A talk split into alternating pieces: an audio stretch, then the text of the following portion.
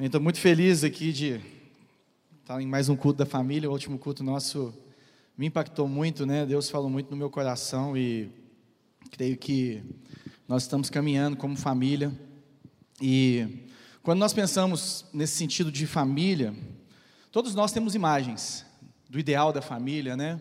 O ideal do casamento, o ideal de como sermos pais, até que nós somos pais, né? Até que nós casamos, até que nós começamos a, a viver é, a realidade do casamento, a realidade da criação de filhos, a realidade da igreja, a realidade do pequeno grupo, a realidade de nos estarmos expostos mesmo assim. E creio que dentro de casa é o lugar onde nós somos mais expostos, onde as pessoas realmente nos conhecem, conhecem as nossas falhas, conhecem é, as nossas fortalezas e, e onde nós realmente somos mais vulneráveis, sabe? E quando a gente vê que não é bem daquele jeito, muitas vezes nós, nós ficamos frustrados. E, eu creio que, que Deus trabalha na nossa vida é, no tempo. Eu vou só ligar o meu. Porque imagina por exemplo, nós apresentamos a Rebeca, a Alice aqui agora, a fofa, linda. Do dia que a Alice nasceu até o dia que ela tiver 18 anos, quantas semanas você acha que o Helder e a Thalita têm com ela? Já parou para fazer essa conta? Está aqui, ó. Isso, mais isso, mais isso. São cerca de 950 semanas só. Menos de mil semanas para que ela tenha uma possibilidade de liberdade muito grande na vida dela. Para que ela já, a partir dos 15, 16, quando ela já quiser começar a bater as asinhas dela, né? Que a gente ainda consegue segurar, mas com 18, 19 já fica mais difícil, né? E são essas 950 semanas, mais ou menos, que nós temos para encher um baú, para encher uma mala. Uma mala que vem vazia, com o pecado dentro dela, que vem caída, que vem com a necessidade de ser consertada pelo Criador, e que vem com uma responsabilidade nossa como igreja e como pais, de colocarmos certos valores, certas, é, certas coisas que nós precisamos colocar dentro dessa mala que um dia ela vai pegar e vai sair andando pelo mundo, em nome de Jesus, para glorificar o nome do Senhor.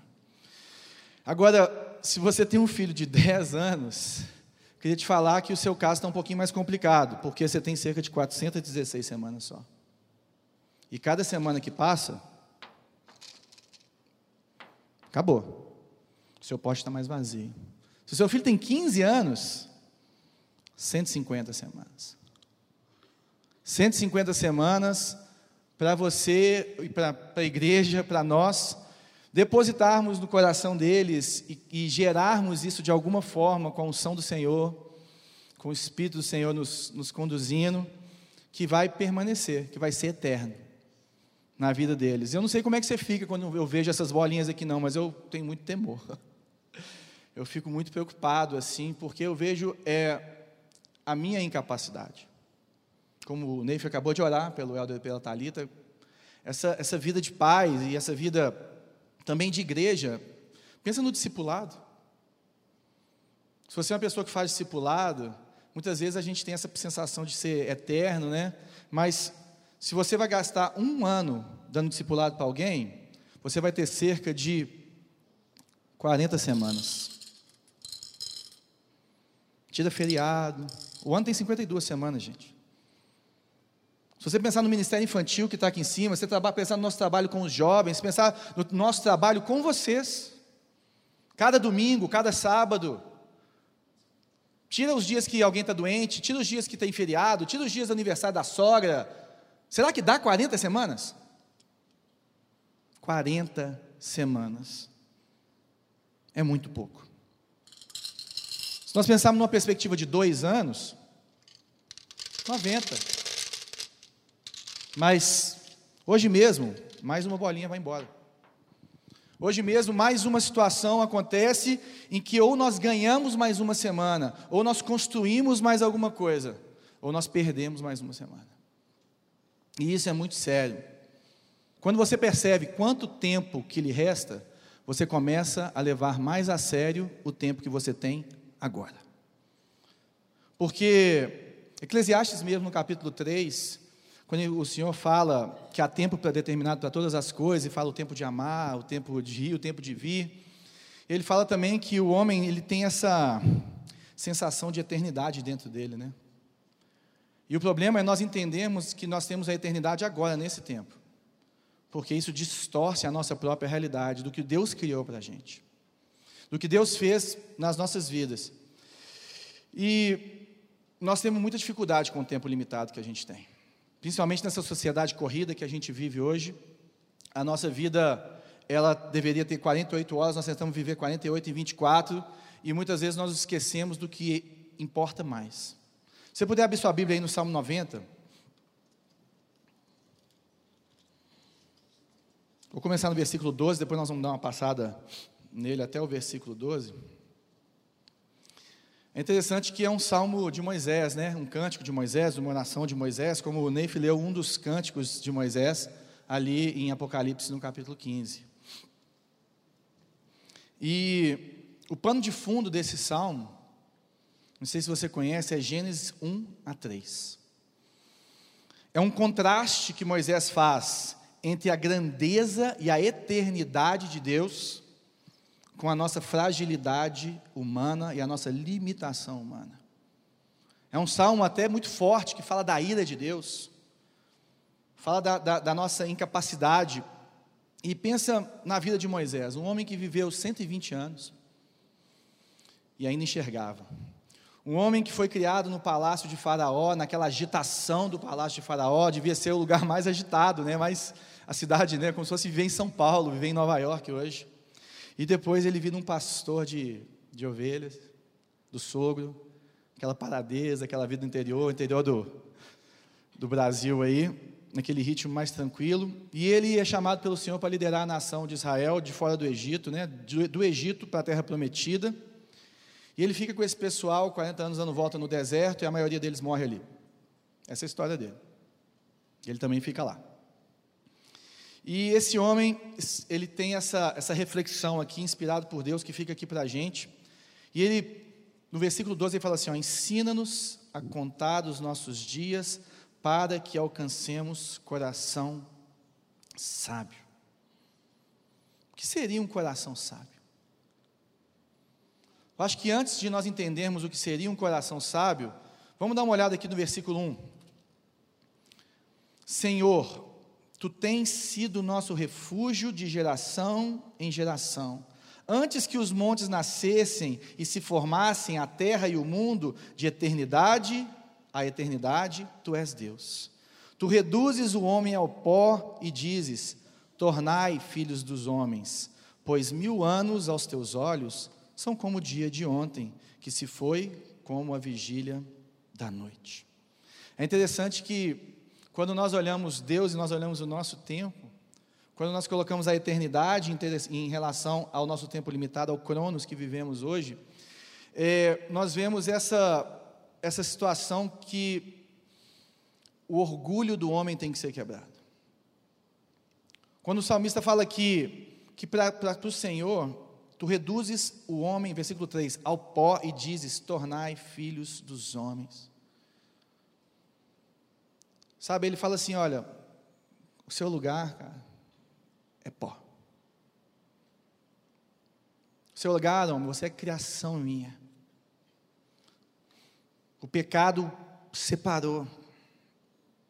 Sabe, e é interessante que nós vemos que Deus, ele, ele intervém em certos momentos da nossa vida, mas muitas vezes nós nos sentimos eternos, por causa do orgulho nós nos sentimos é, poderosos, nós sentimos que nós podemos fazer qualquer coisa ou alguma coisa, mas quando nós estamos enfermos, nós vemos o tanto que nós somos limitados. Quando nós vamos nos hospitais visitar as pessoas que não conseguem ficar de pé, tem um jovem nosso aqui, que ele é um cara super agitado, acho que ele consegue ser mais agitado que eu. E ele ficou cinco dias de cama essa semana. E ele falou comigo, falou assim, João, Deus falou comigo. Essa enfermidade veio do Senhor. Para eu entender o tanto que eu sou limitado. Tu entendeu tanto que eu preciso dele. O versículo 5 fala assim: Tu os arrastas nas torrentes, nas correntezas, né? São como um sono, como a relva que floresce de madrugada, de madrugada viceja e floresce, à tarde murcha e seca. É interessante que quando fala que Deus nos arrasta, quando fala que viceja, quando fala que floresce, quando fala que germina, brota, mas murcha de novo. Sabe, isso, isso me lembra essa instabilidade, essa insegurança que nós vivemos, quando eu, que eu vivo, quando eu olho para os meus filhos. Sabe, de vez em quando vem uma notícia ruim, alguma coisa que aconteceu com o filho de alguém, e a gente é muito é, egoísta, né? A primeira coisa que a gente pensa não são os filhos. E eu falo assim: meu Deus, o que vai ser do meu filho quando ele for adolescente? Que vai ser do meu filho quando ele se casar? E como é que vai ser o meu casamento naqueles momentos de dificuldade que eu vivo, que você deve viver também na sua casa, aquelas incertezas, aqueles, aquelas semanas complicadas que você fala A e o seu cônjuge entende Z. Sabe aquelas situações que a gente passa e que nós conseguimos ver a nossa fragilidade nós conseguimos ver realmente que nós precisamos de estar nos renovando, buscando o Senhor.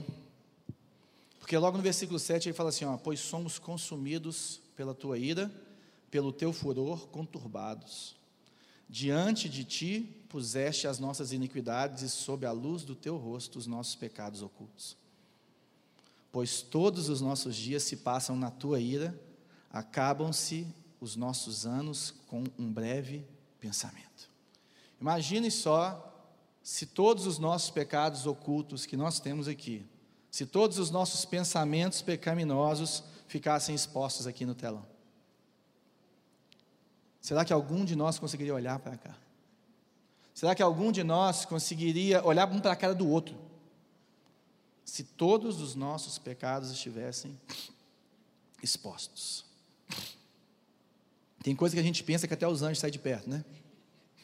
Vai e volta. Dá uma batidinha de aço, volta para cá. E esse salmo fala o seguinte: que todos os nossos pecados, todas as nossas iniquidades estão passando diante do Senhor dia após dia. E que o certo de acontecer é nós sermos consumidos pela ira dele. E esse é o Evangelho, né? Que um Deus irado pelos nossos pecados, morreu no meu e no seu lugar, para que Ele pudesse nos ver santos como Ele é santo. Porque Ele nos vê através da cruz, Ele nos vê através de Cristo. Essa é a redenção, esse é o Evangelho. E Moisés, antes do, do Evangelho ser plenamente revelado, né? Ele coloca isso aqui, e é interessante porque quando nós pensamos nessa caixa aqui, ó, a caixa dos filhos, a caixa do discipulado, a caixa dos irmãos, que a gente chama muito, a caixa dos parentes, nós temos que lembrar, eu acho que primariamente, que Deus está irado. Que a ira de Deus contra o pecado está aqui, ela existe de eternidade em eternidade, até o dia que as coisas vão ser consumidas. Até o dia que vai vir o trono dele, vai julgar alguns pelo livro da vida deles, o outro pelo livro da vida do Senhor. Mas, se eu esquecer, quando eu olho para o Joãozinho, meu filho de quatro anos, que o que ele mais precisa nessa vida é ter um encontro verdadeiro com o Senhor Jesus. Será que eu mudaria minhas prioridades? Será que quando você olha para aquele irmão que está aí do seu lado na igreja casa, ou aquela pessoa do seu trabalho, ou seu pai, como eu tenho um pai que não é convertido, você se lembra que o mais importante é que a eternidade do Senhor, que o perdão, que a reconciliação, que a cruz de Cristo alcance ele. Porque isso de alguma forma tem que mudar a forma como nós lidamos com o tempo. Nós colocamos aqui algumas coisas que nós queríamos, que eu gostaria que tivesse na minha caixa, na caixa que eu estou colocando na vida dos meus filhos. Primeiro você vê aqui esse coraçãozinho com a cruz. E eu fico imaginando que o, o que eu quero para ele é que ele aprenda a amar a Deus e ter um relacionamento verdadeiro com Jesus. Que a cruz de Cristo esteja no coração dele, não aqui, aqui. Uma outra coisa que está aqui são esses bonequinhos lindos de várias tribos, raças e nações. Isso aqui eu quero que ele entenda o valor da comunhão e da comunidade, o valor de uma igreja casa, o valor de um pequeno grupo, o valor dele estar vulnerável e viver a igreja verdadeiramente. Que ele saiba se abrir. Que ele saiba que ele é edificado no relacionamento de uns com os outros, de pessoas que estão vivendo a mesma época dele, de pessoas que, que estão, são mais sábias que ele, que já viveram mais, de pessoas que são mais novas do que ele, mas eu preciso que ele entenda a importância da comunhão uns com os outros. Uma outra coisa é a palavra de Deus que está aqui.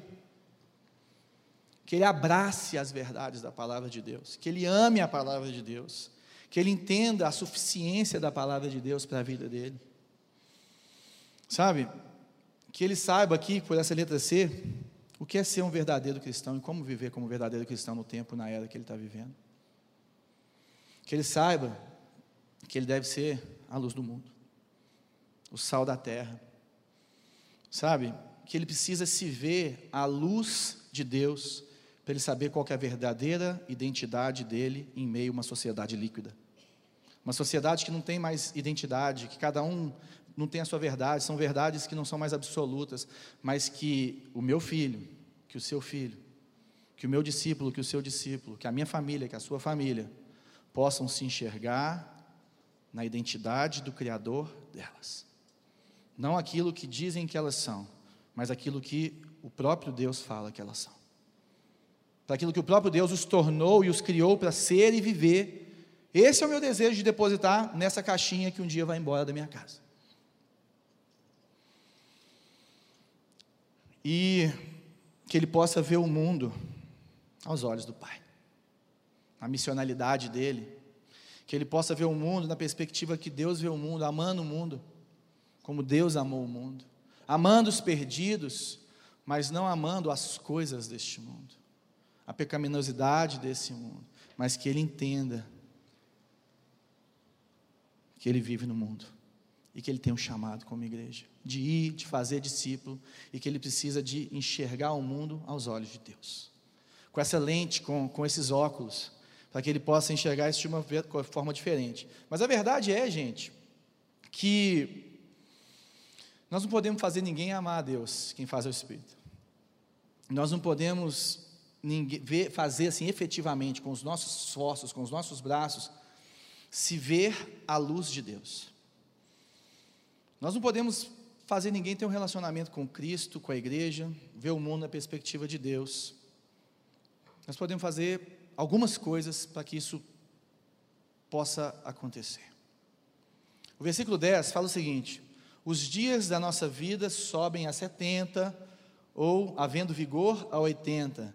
Neste caso, o melhor deles é canseira e enfado, porque tudo passa rapidamente e nós voamos. Se você pensar no que eu falei agora, que nós não conseguimos implantar essas verdades com, com tipo assim, com certeza, né, na vida daqueles que estão à nossa volta. E fala que esses dias são enfadonhos, né? São cansativos. E é verdade que nós nos cansamos na caminhada porque estamos tentando fazer algo que não conseguimos. Nós não podemos forçar essas coisas, mas tem várias coisas que nós podemos fazer. Nós podemos criar ambientes que proporcionem às pessoas a verem o amor de Deus. Isso nós podemos fazer. Nós podemos é, criar contextos em nossas casas, nos nossos relacionamentos, na forma como nós nos amamos, como nós nos relacionamos, como nós falamos, com o tom de voz que nós usamos, com a reverência que nós demonstramos ao Senhor, para que isso seja demonstrado na nossa família e através da nossa família. Isso eu posso fazer. Isso você pode fazer. Sabe, nós podemos apresentar a palavra de Deus de uma forma que os engaje com a obra redentora de Cristo, com a obra magnífica que o Senhor faz na igreja, através da igreja. Ah, isso eu posso fazer. Eu não posso convencer ninguém do pecado, da justiça e do juízo, mas eu posso apresentar aquele que convence.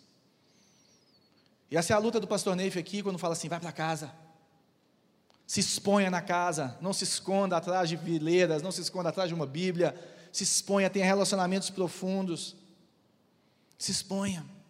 Versículo 11: quem conhece o poder da tua ira e a tua cólera segundo o temor que te é devido?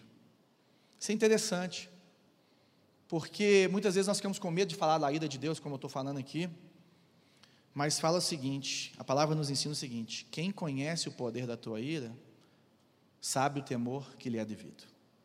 Nós não podemos amaciar o Evangelho.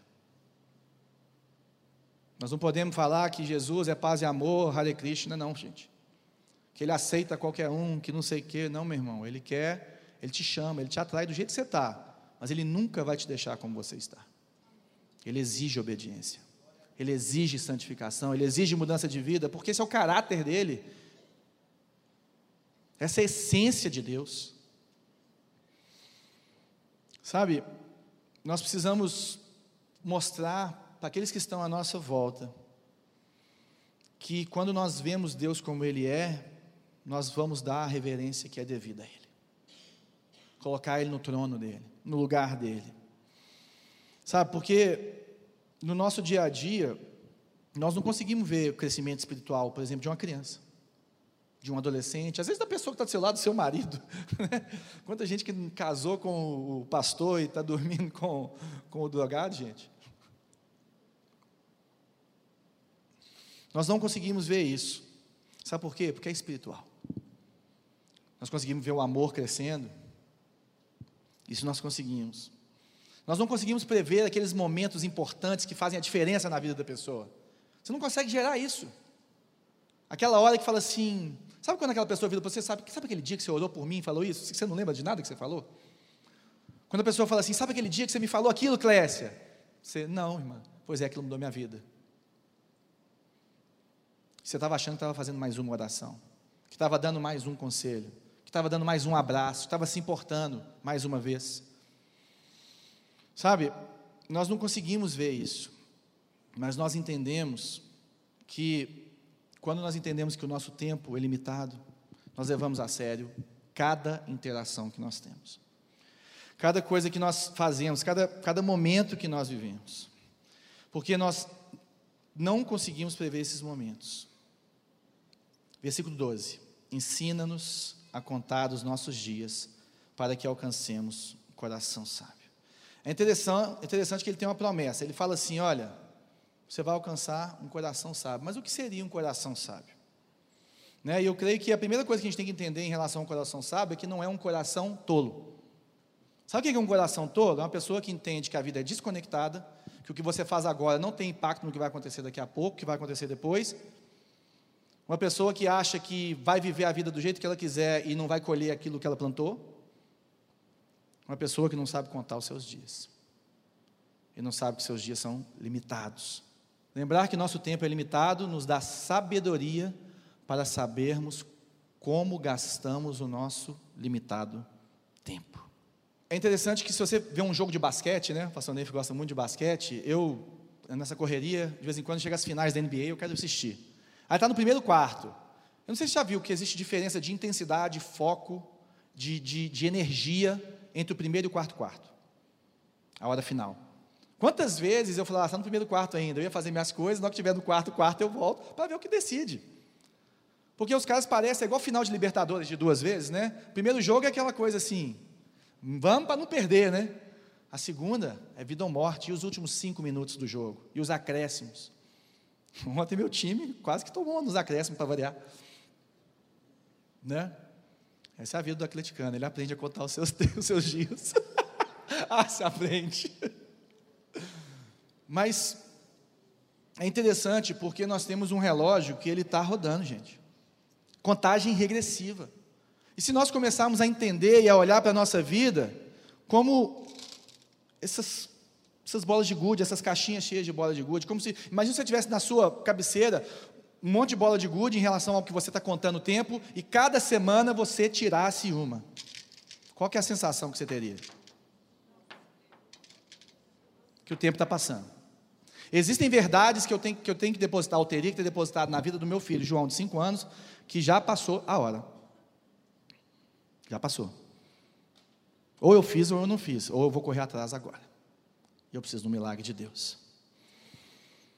Sabe, e é interessante que nós temos que entender que Deus criou o tempo.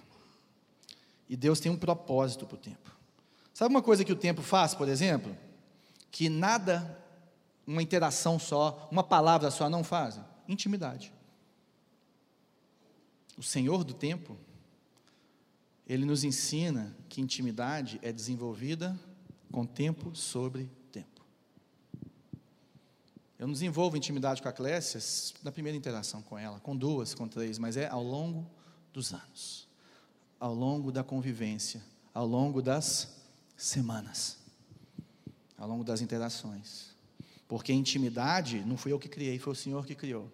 Ele nos fez para ter. Ela só é vivida e vivenciada e gerada e criada e cultivada com o tempo. Tempo sobre tempo é o segredo para saber que o que fazemos hoje é somado ao que fizemos ontem e será somado ao que fizermos amanhã. O que que você está fazendo com as suas semanas? O que, que você está fazendo no seu dia a dia, que a gente está perdido, correndo atrás do dinheiro no meio de, um, de uma crise louca que a gente tem vivido, trabalhando o dobro para ganhar metade, não é verdade? Porque os líderes têm 40 semanas, 80 semanas, os pais, 150, 415, 950, eu já não tenho mais 950 com nenhum dos meus dois filhos, está chegando um agora, glória a Deus, para eu ter mais 950. E vamos contando. Sabe? Mas o que eu queria. Aqui, ó. Quando você percebe quanto tempo que lhe resta, você começa a fazer o que importa, importar mais. O que, que importa para você? O que, que importa para mim? O que é mais importante na sua vida? Você tem uma lista de prioridades na sua vida? Em relação à sua família, em relação ao seu trabalho, em relação a tudo que você vive, a sua esposa, ao seu ministério? Qual que é o lugar de cada um na sua vida? E o que você tem feito com isso? Porque eu não quero viver essa realidade de gente que casou com o ministério, não. Que o maior presente que eu posso dar para a comunidade de fé que eu vivo é uma família saudável. Esse é o meu primeiro casamento. E essa é a aliança que Deus fez e Ele falou que Ele vai sustentar. Quando eu subi no altar com a Isabela, há 14 anos atrás. A primeira coisa que a aliança significa, gente, é Deus falando o seguinte: eu vou sustentar a minha aliança comigo e com ela. São dois redimidos pelo Senhor que se unem diante dele para formar uma família que tem que ser sustentada com Jesus no centro. Então, algumas coisas para a gente terminar. Por exemplo, o amor ao longo do tempo gera um sentimento saudável de pertencimento. Pensa na, pensa na história de Israel. Pensa no Evangelho. Pensa na sua história com Deus. Imagina se Deus te falasse que te ama só uma vez. E você ia guardar isso para a sua vida. Ou semana após semana, dia após dia, a misericórdia do Senhor se renova na minha na sua vida. Minuto após minuto, Ele está ao meu lado. Ele prometeu que estaria do meu lado todos os dias da minha vida. Sabe por quê? Porque o amor também, ele é experimentado, vivido com tempo sobre tempo. E quem criou o amor, quem é o amor, é o nosso Pai Celeste. E eu só posso experimentar e viver o amor ao longo do tempo. E é isso que o Senhor faz com a gente. Quando eu experimento, eu me sinto pertencente. Pensa o ciclo de pessoas que você se sente mais confortável e mais à vontade. Com certeza são pessoas que demonstraram amor pela sua vida ao longo dos últimos anos. Pessoas que te conhecem. Pessoas que sabem como você é pecador e como você é gracioso. Pessoas que sabem os seus defeitos, mas que te admiram em tudo que você é e como você é. Esse é o amor. Palavras. Palavras ao longo do tempo influenciam a continuar caminhando para a direção correta. E quantas vezes nós chamamos os nossos filhos de pestes insuportáveis? E você não vai dar certo, meu filho. Sabe, o problema não é você falar, tem coisas negativas que têm que ser faladas, nós temos que corrigir. O Senhor faz isso com a gente. Mas o problema é que ao longo do tempo, o Senhor, muito, na maioria das vezes, Ele está falando assim: vai, João, eu te amo, eu morri na cruz pelo seu lugar, por você, eu te perdoo. Tem um novo tempo para a sua vida. E como eu tenho sido boca do Senhor na vida dos outros, falando assim: eu acredito em você, eu te amo, eu estou ao seu lado.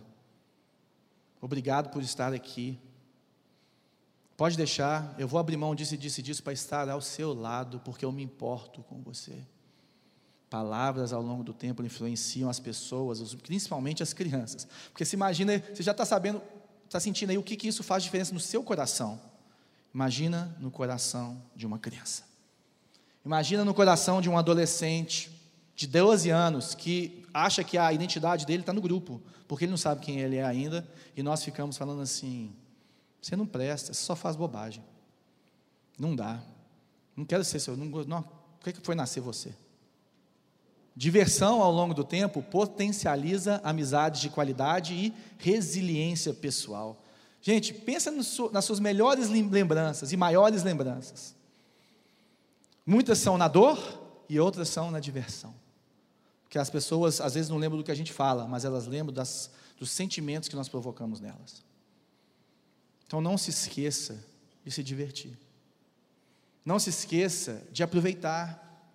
Não se esqueça de ter um tempo de, de qualidade. Sabe, Deus descansou no sétimo dia. O sábado é aquele tempo para você acreditar que o Senhor continua trabalhando ao seu favor e que é para você ter as interações necessárias para você. É a hora de você procurar aquele amigo que você gosta tanto que você não tem tempo para ver ele.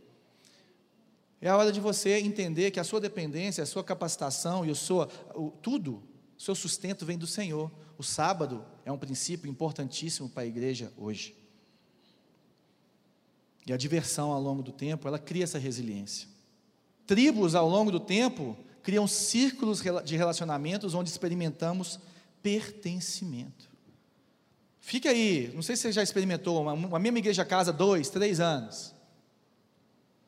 O mesmo ciclo de amizade, no mesmo ministério. O pessoal do encontro com Deus, gente. Aquilo ali é tudo farinha no mesmo saco. Vocês se juntam, é uma maravilha, faz uma bagunça, porque estão muitos anos andando juntos. É maravilhoso ver a comunhão que eles têm, o amor que eles têm. É igual o ministério de dança. O ministério de dança, normalmente a pessoa apresenta poucas vezes, mas o tempo de ensaio semanal cria uma igreja, cria círculos, cria tribos. Eu acho lindo o Senhor falar assim: ó, a minha tribo, a, a, a, o meu povo, que é Israel, ele é dividido em tribos. E o nosso povo tem que se dividir em tribos. Isso não tem problema, porque isso traz pertencimento, isso traz essa, essa, essa, essa, essa, esse sentimento de que eu faço parte daquilo. Imagina isso na vida de uma criança. Agora, nós, como pais, nós temos que incentivar isso. Nós temos que inseri-los nas tribos, nós temos que guiá-los, encaminharmos eles para as tribos que nós queremos que eles participem, porque eles vão escolher as tribos deles. Eles vão. Histórias ao longo do tempo expandem sua percepção do mundo, mudando as suas perspectivas. Sabe que é histórias ao longo do tempo? Eu lembro de, de Êxodo, então, Deuteronômio, quando Deus fala assim: olha, vai falando de tudo que eu fiz ao longo do caminho, ao sentar, ao se levantar. Escreva na, na, na sua testa. Sabe o que é isso? Enquanto a gente está caminhando, tempo sobre tempo, convivendo, andando, nós vamos contando histórias que vão mostrando a redenção do Senhor, que vão mostrando o pertencimento, que vão mudando a perspectiva da pessoa em cima daquilo que ela está vivendo. Sabe o que Jesus fez? Ele pegou 12 caras e andou com eles três anos contando histórias e trazendo essas histórias para a realidade deles. Porque histórias, ao longo do tempo, elas mudam as perspectivas das pessoas. Tempo sobre tempo demonstram que vale a pena reviver aquelas histórias. Porque no final da história, gente, o que nós temos que fazer é deixar um legado. O legado é o que você deposita nessa caixinha. E o legado não é sobre eu ser famoso, sobre você ser famoso, sobre o nome da comunidade que está na Zona Sul ser exaltado em Belo Horizonte até os confins da terra, não. Mas é sobre tomar, tornar Deus famoso. Você vive de forma que você torna Deus famoso para as pessoas que estão ao seu redor. As pessoas que trabalham com você, a pessoa assim que ganha menos que trabalha com você, qual é o olhar dela para você? Ela te pediria uma oração no momento de dificuldade? Uma vez eu trabalhei com um pastor que as pessoas falavam que, que trabalhavam com a gente lá, falavam que ele era o demônio na empresa. que as pessoas falam de você? Qual é o legado que nós estamos deixando? Que você está deixando? Nós precisamos deixar algo em alguém, algo eterno. Que só acontece quando nós estamos presentes na vida das pessoas. Você está presente na vida do seu cônjuge, da sua família, dos seus filhos? Ou você é um visitante na sua casa? Você vai lá para dormir, acordar, passar o final de semana. Porque o nosso chamado, sabe qual que é? Participar, estar presente, dia após dia, semana após semana, lutando, como Neemias colocou as famílias para lutar lá. Se eu fosse escrever uma carta para vocês, para a gente fechar, eu escrevi aqui um parágrafo. Eu falei assim: ó, querido pai, não desperdice o tempo que você tem hoje com seu filho. Ele vai crescer e rápido. E existem verdades, valores, construções na alma que devem ser depositados, construídos nessa etapa da vida do seu filho. Lembre-se que é só uma fase, que vai passar, então não perca essa oportunidade. É só uma fase, mas não perca essa oportunidade que você tem nessa fase, no dia de hoje, na semana que começou agora, porque amanhã é outra fase é outro tempo, é outra conversa, é outro tudo. E você só será lembrado pelas pessoas que te conhecem hoje. Essa é a realidade. Então, o que é um coração sábio para a gente orar? Queria pedir para as, para as crianças virem aqui, que eles querem recitar o versículo para a gente. Coração sábio é uma pessoa que entende que a ira de Deus foi depositada na cruz. Coração sábio é uma pessoa que entende que nós somos uma fábrica de ídolo. Nós somos uma fábrica de ídolos. E que nós precisamos de olhar para o Senhor e buscar o Senhor e estar em comunhão para que os nossos ídolos sejam quebrados dia após dia. Nós precisamos de entender a nossa dependência de Deus, manter o ritmo. Paulo fala que a nossa caminhada cristã é uma maratona, ele não fala que é 100 metros rasos, ele não fala que, sabe, que é, sei lá, é um jogo de 15 minutos, é um paro ímpar e acabou. Não, é uma maratona. E o Neif me falou uma coisa uma vez que eu guardei para o resto da minha vida. Ele falou assim: na maratona, às vezes o problema não é nem a preparação física, mas é a mente. Quando você está no meio do caminho, que você olha para frente e fala assim: falta muita coisa para acabar. Olha para trás e fala assim: já andei um pouquinho. Você desiste. Eu desisto. Mas sabe o que a gente tem que fazer? A gente tem que manter o ritmo. Um ritmo saudável, um ritmo de qualidade, em que nós podemos lembrar que o que importa vai importar mais. Então eu queria que você refletisse aí enquanto a criançada está chegando. Pensa o momento da caminhada cristã que você está agora. Pensa aqui, olha para mim aqui, gente. Eu sei que eles são maravilhosos, lindos, tá? Nós vamos ter um tempo de oração juntos.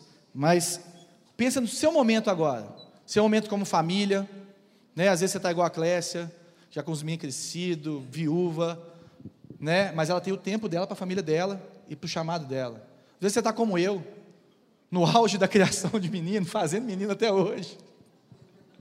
O povo fala para mim, terceiro, você é doido. Eu falo assim, é, confio em Deus, meu filho, porque não sei como que vai ser, não. Às vezes seus filhos são adolescentes, às vezes seus filhos são adultos que, que, que que por acaso tropeçaram, aconteceu alguma coisa. Às vezes você desistiu da sua família, às vezes você desistiu dos seus filhos, às vezes você desistiu da sua esposa, do seu marido. E eu queria que essa manhã fosse uma manhã de recomeço para mim e para você.